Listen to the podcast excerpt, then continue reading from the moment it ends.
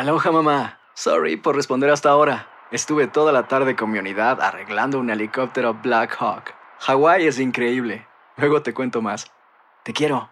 Be All You Can Be, visitando goarmy.com diagonal español. Buenos días, estas son las noticias en un minuto. Es viernes 20 de mayo. Les saluda Max Sides. La familia de Devani Escobar, la joven hallada muerta en Nuevo León, dijo que aceptará la exhumación del cuerpo luego de que el gobierno mexicano anunció una tercera autopsia para aclarar cómo falleció. La primera necropsia concluyó que murió por una contusión en el cráneo, mientras la segunda reveló que fue violada y asesinada.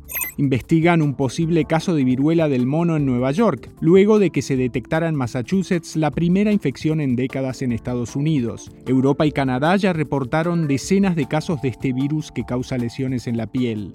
Oklahoma aprobó la prohibición del aborto más estricta del país, a la espera del fallo de la Corte Suprema sobre Roe vs. Wade.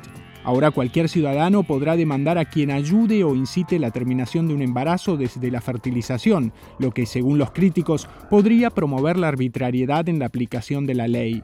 El presidente Joe Biden tiene previsto firmar la ley aprobada por el Congreso que otorga la mayor ayuda económica y militar a Ucrania. Más información en nuestras redes sociales y univisionoticias.com.